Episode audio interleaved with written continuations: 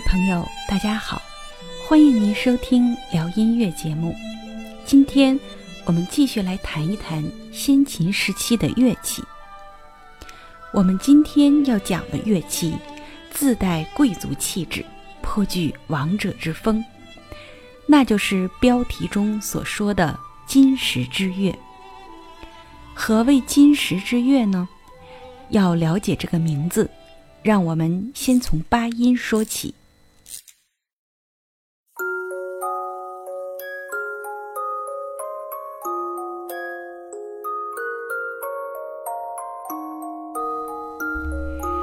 在先秦时期，已经出现了很多乐器。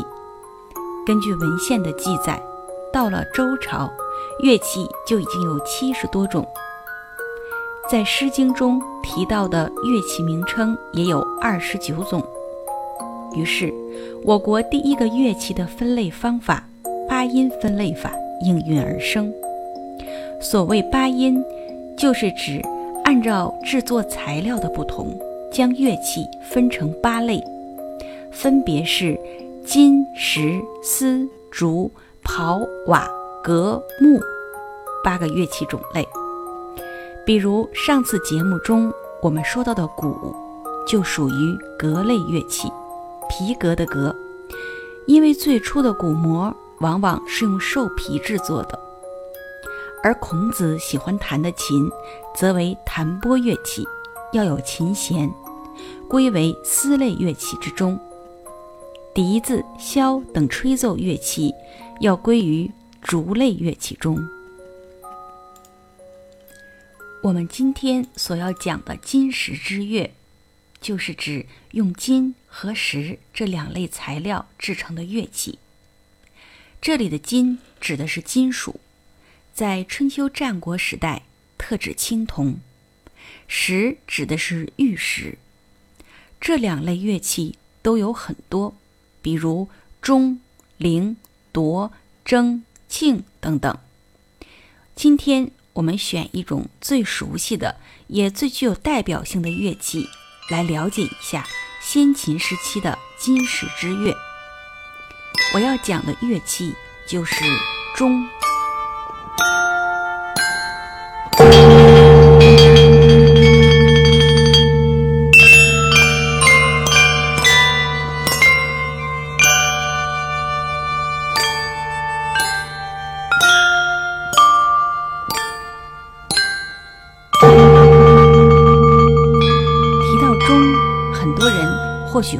计时工具联系在一起，就是我们常说的钟表。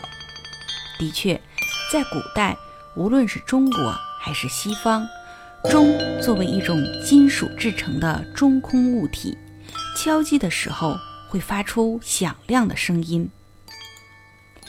它被广泛的运用于传递情报、传递信息以及各种隆重典礼的场合。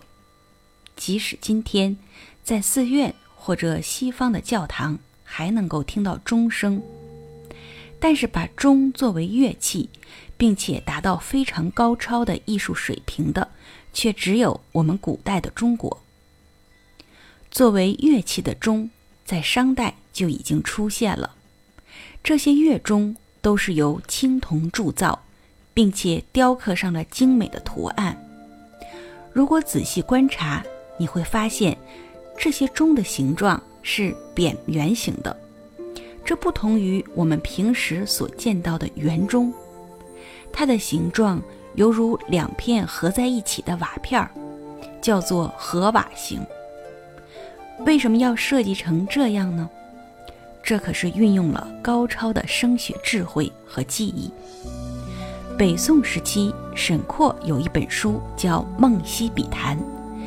里边就曾经说过，古代的乐钟形状都是扁的，因为圆钟的声音长，扁钟声音短，这就相当于我们的现代钢琴，踩上右侧的延音踏板和不踩的时候效果是不同的。如果音长，彼此干扰则不成音律。要是不明白这个道理，运用了圆钟。则声音浑浊，不可分辨了。而且还有更为高明的地方，那就是和瓦型的钟可以一钟双音，也就是分别敲击钟的正面和侧面，可以发出相差大小三度的两个音，而且这都是来自于预设。你要是说钟已经都做好了，我们再去调音准，那就无法调试。当然。即使是一中双音，对于音乐的表现来说还是单调的，所以在商朝的时候就出现了三支钟一组成套的钟，后来又出现了七支一组的、十三支一组的。随着音乐表现的需求越来越丰富，以及制造工艺的提高，这种成套出现的钟数量越来越多。它们被整齐地排列，悬挂在桐木支架上。如果数量更多，甚至还会分成两排、三排。这类按照一定音律顺序排列、成套出现的乐钟，被称为编钟。说到这儿，大家应该能够想象得出，为什么说八音之中金石为先呢？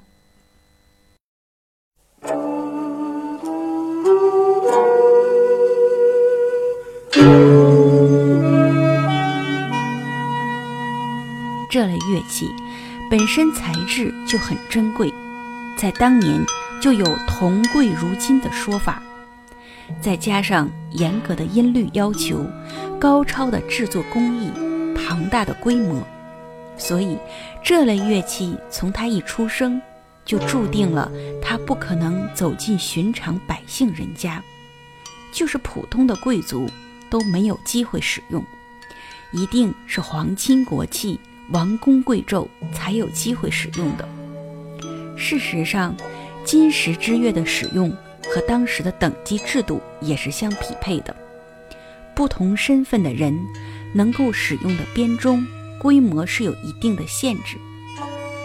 编钟起源于商代，兴盛于春秋战国时期，秦汉之后。青铜编钟逐渐走向衰落，自宋朝以后到清代，编钟铸造技术鲜为人知，钟乐也逐渐被淘汰了。清代宫廷中的编钟不仅其形状和传统编钟不同，其音律更是相去甚远。但是钟作为一个阶层权力的象征，却一直保留下来。比如，在《红楼梦》中，形容荣国府贾家，就用了“钟鸣鼎食之家”这个词，来说明只有像贾府这样的人家，才用得上钟和鼎。本来像编钟这样造价高昂、气势宏伟、代表着权力与地位的乐器，在当年就和普通百姓没有什么缘分。和今天的我们就更没有交集了。但是随着近几十年来我国考古的发现，古老的编钟再次出现在世人的面前。接下来我要介绍的，就是在1978年湖北省随州出土的，被誉为世界第八大奇迹的曾侯乙编钟。这套编钟是曾侯乙墓出土的。一百多件珍贵文物中最令人震撼的一件文物。曾侯乙墓是在一九七七年九月被发现，经过各方专家和施工队伍的密切合作和准备之后，在一九七八年五月二十二日，这件沉睡了两千四百多年、美轮美奂、气势磅礴的青铜艺术品——曾侯乙编钟得以重见天日。六十五枚编钟分为三排，整整齐齐地悬挂在铜木架上。当时文化部委派的传统音乐研究专家随即对这些编钟逐一进行测音。什么叫一钟双音？什么叫音律完备？什么叫合瓦型结构？在此之前，这些词原本只存在于文化典籍之中。或者说只是在理论上存在。甚至有很多人并不相信一件物体上能发出两个不同的音。现在，真实的编钟就呈现在世人面前。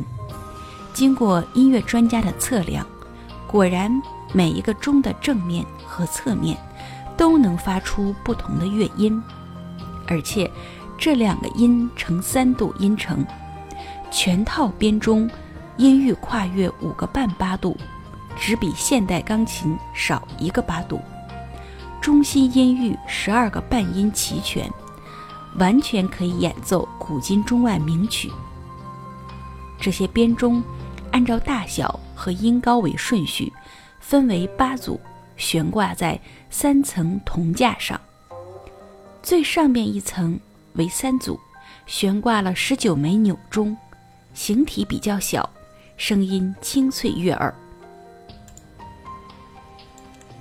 中下两层五组四十五件钟，有长柄，钟体上布满了浮雕式的磐石纹。最重要的是有钟架、钟钩，钟体上共有铭文三千七百五十五字，内容有编号、记事、标音以及音律理论。在钟体的中部和左面，标出不同的音高，另一面。则注有律名、调式和音高名称，以及与当时的楚国、齐国、周国、晋国等音律名称的对应关系。简单的说，我们可以认为这是一个说明书，标注了这支钟是什么音、如何摆放、敲击哪里。当然，这些铭文的价值远不只是说明书。它可以说填补了我国先秦音乐的空白，可以证实在战国时期我国音乐理论所取得的巨大成就。一九七八年八月一日，曾侯乙编钟出土后不到三个月，一场史无前例的编钟原件演奏音乐会在随州的一处礼堂举行。由传统音乐研究专家黄祥鹏担任艺术指导兼指挥，又从部队宣传队选调了几名青年演员，从湖北省博物馆抽调了几名讲解员，组成了一个前所未有的乐队。开篇曲目《东方红》，熟悉的旋律，却由沉睡了两千四百余年的曾侯乙编钟奏响，感觉尤为奇妙。接下来，既有专门为实验编钟音乐而创作的《楚商》，也有特意改编的中外名曲《一路平安》《欢乐颂》等。最后，音乐会在庄严的国际歌声中结束。这次演出极其珍贵，因为这是曾侯乙编钟第一次公开演出。第二年。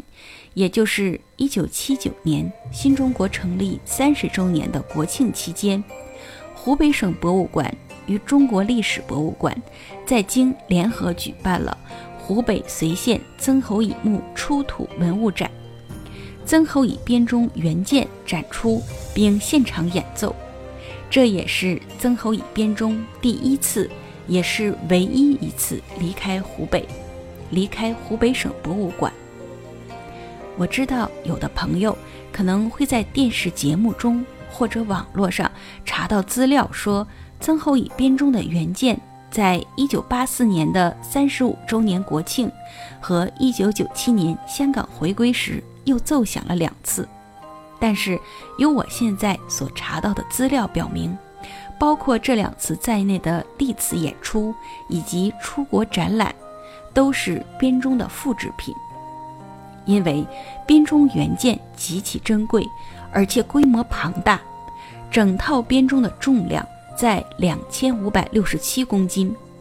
这样珍贵庞大的文物，在运输、装卸和演奏过程中，哪怕有一丁点损失，都是暴殄天物，我们都无法向后人交代。所以，从一九七九年三月。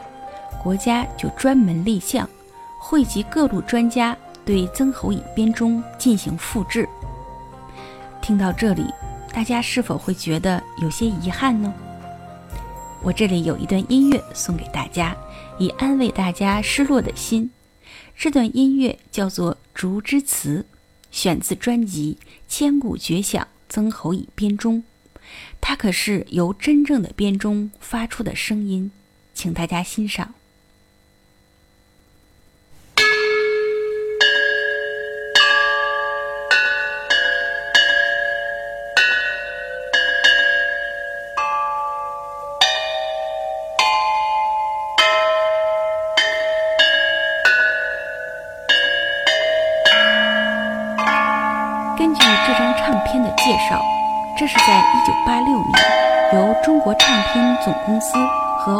省博物馆合作录制的，由编钟原件所演奏的音乐。在此以后，编钟便被封存，不再参与任何形式的演出和录制了。但是，你可千万不要小瞧了编钟的复制品。以现代的工艺技术，想做出一套看上去和曾侯乙编钟原件形似的编钟，并不是太难的事儿。但是我们要做的编钟，并不是在古装电视剧中出现的道具，而是一件可以真的代替原编钟去演出的乐器。所以，编钟的复制难就难在要做到音准、音质。和古编钟相差无几。什么决定了音质呢？根据物理学原理，音质是由物体的材质所决定的。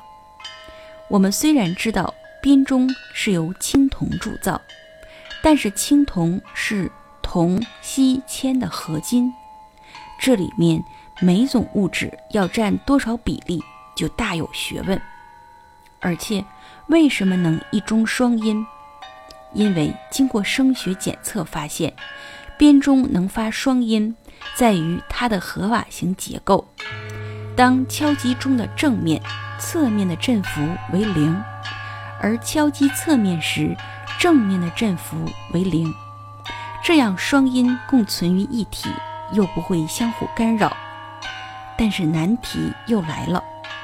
我们根据这一原理能做出双音，但是如何确保这两个音的音程关系呢？还有，编钟上那些看似装饰性的磐石纹，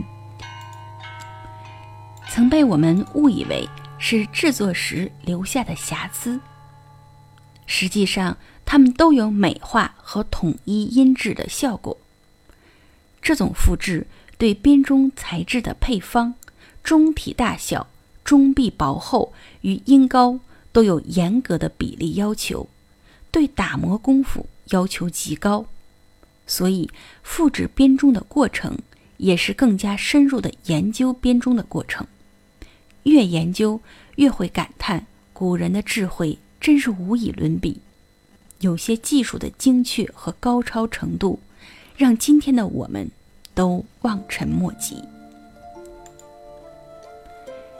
历时五年，由湖北省博物馆、武汉机械工艺研究所、武汉精密铸造厂、中国科学院自然科学史研究所等六家单位联合努力，在多位专家与精密铸造厂技术人员的艰辛实践下，第一套编钟的复制品于1984年9月5日通过了文化部组织的。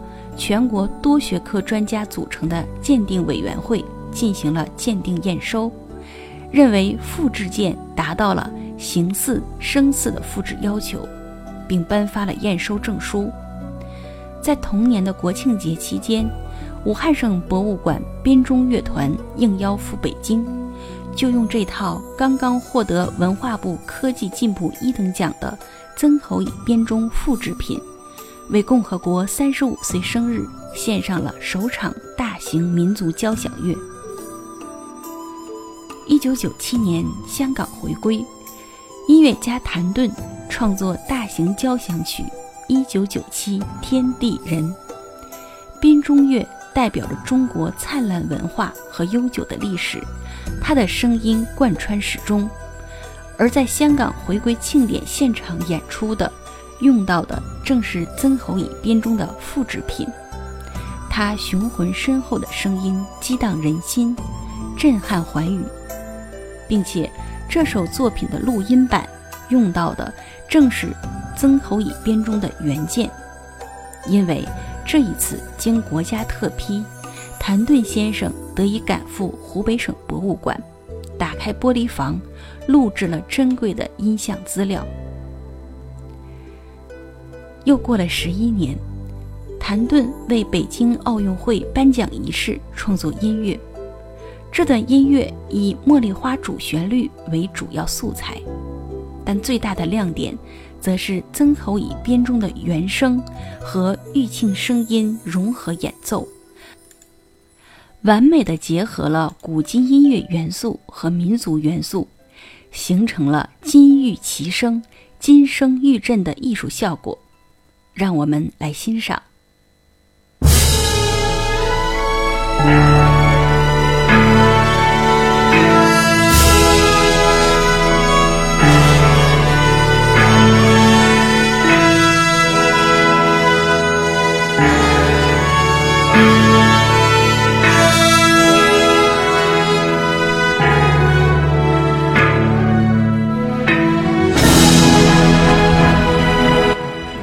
在我准备这期节目的时候，我常常从心底里感受到，我们是如此的幸运。今天节目中的许多配乐，多次出现了编钟的声音，因为像编钟这样的金石之乐，它的生命原本是定格在春秋战国时期，它和我们本没有交集，但是我们有幸能见证它的重见天日。并且可以通过现代的技术去还原、复制、录下来它的声音来聆听，还可以见证它与现代民乐、西洋乐的合作，焕发出新的生机与活力。甚至，如果你有心寻访，也一定能够一睹曾侯乙编钟的尊容。今天这套珍贵的编钟。被湖北省博物馆珍藏，而博物馆是免费向公众开放的。每天，博物馆内还有编钟复制品的表演，可以让您近距离地感受编钟的恢宏与震撼。虽然我们可以很容易地找到编钟的图片，但是俗话说“百闻不如一见”。当你真的站在这样一套气势恢宏的乐器前，那种震撼和敬畏是超乎我们的想象的。据说青铜本身应该是呈香槟色，像黄金一样金光闪闪。我们现在看到的青黑色，都是经过了数千年在地下被土里的矿物质侵蚀氧化而成。所以，站在编钟前面，你尽可以去想象。这样一套泛着光泽的乐器，它需要几个人来演奏？这样一套乐器会配上什么规模的乐队？这支乐队有总谱吗？会有指挥吗？他会在什么样的宫殿里演出？他或许见证了兵器干戈、静水风波，也看多了凡俗看客、美女宫娥，而后。它锈迹斑斑，尘土掩没，连它的主人都已经被世人遗忘，而如今，它可以出现在我们面前，淡定从容，沉默不语。他是曾侯乙编钟，我国金石之乐的首席，先秦时期音乐文化至高成就的代表，听古今音乐。看时代变迁，我是三月，感谢您的收听，我们下期节目再见。